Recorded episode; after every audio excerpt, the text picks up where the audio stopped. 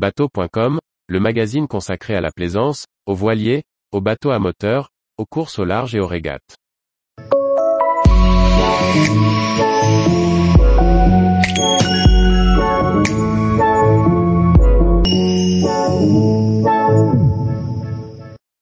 Taha, trois mouillages pour une escale culturelle et gustative.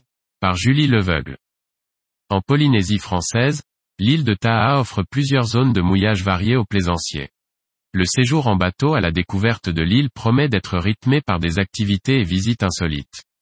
Parmi les îles de la Société, dans l'archipel des îles sous le vent, Rayatea et Tahaa sont deux îles situées dans un même lagon. En bateau, il est possible d'entrer dans le grand lagon par dix passes différentes, en fonction de la provenance et des conditions. Au nord, Taha est en forme de trèfle et s'étend sur 90 km. Raisonnablement fréquentée des plaisanciers, celle que l'on surnomme l'île Vanille présente plusieurs mouillages aux paysages variés. Nous avons souhaité vous présenter trois lieux dans lesquels les habitants ont à cœur de partager les richesses du territoire et réservent un accueil particulier aux plaisanciers.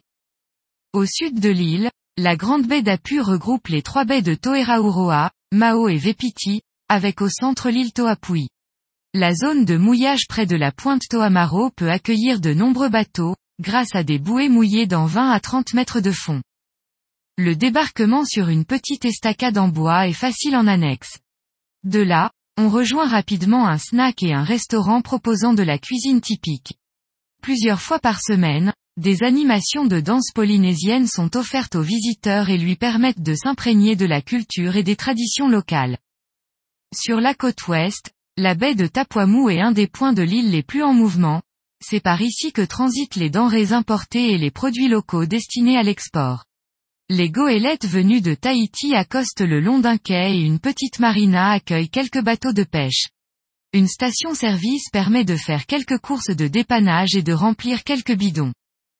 Pour profiter des lieux, le plaisancier prend un des deux ou trois coffres disposés dans la baie. De là, il peut louer des vélos électriques pour partir à la découverte de l'île, ou se concentrer sur la découverte des produits du territoire, sur le quai de Tapuamu, le domaine de Paris-Paris et la distillerie de Manao cultivent la vanille et produisent du rhum, du miel, de l'huile de coco et de l'huile de tamanu. Après la visite gratuite des sites, il est possible de déguster les produits et de faire des achats.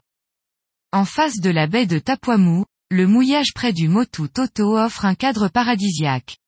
Ce n'est pas un hasard si un grand hôtel de luxe a fait le choix de s'implanter ici. La zone de mouillage permet aux bateaux de se mettre à l'ancre dans des eaux cristallines et des fonds sablonneux, avec 2 à 8 mètres de profondeur. Les trois passages entre le Motu Toto et le Motu Attenant forment le site du jardin de corail.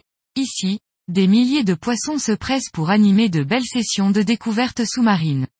Le snorkeling se fait en eau très peu profonde et ne présente aucune difficulté. Au mouillage le soir, le soleil se couche derrière Bora Bora. À un peu plus d'un mille au nord, la visite de la ferme perlière Love Pearl Farm mérite définitivement le détour. L'équipage prendra un des coffres disposés en face des installations et profitera du ponton mis à disposition par la structure pour débarquer.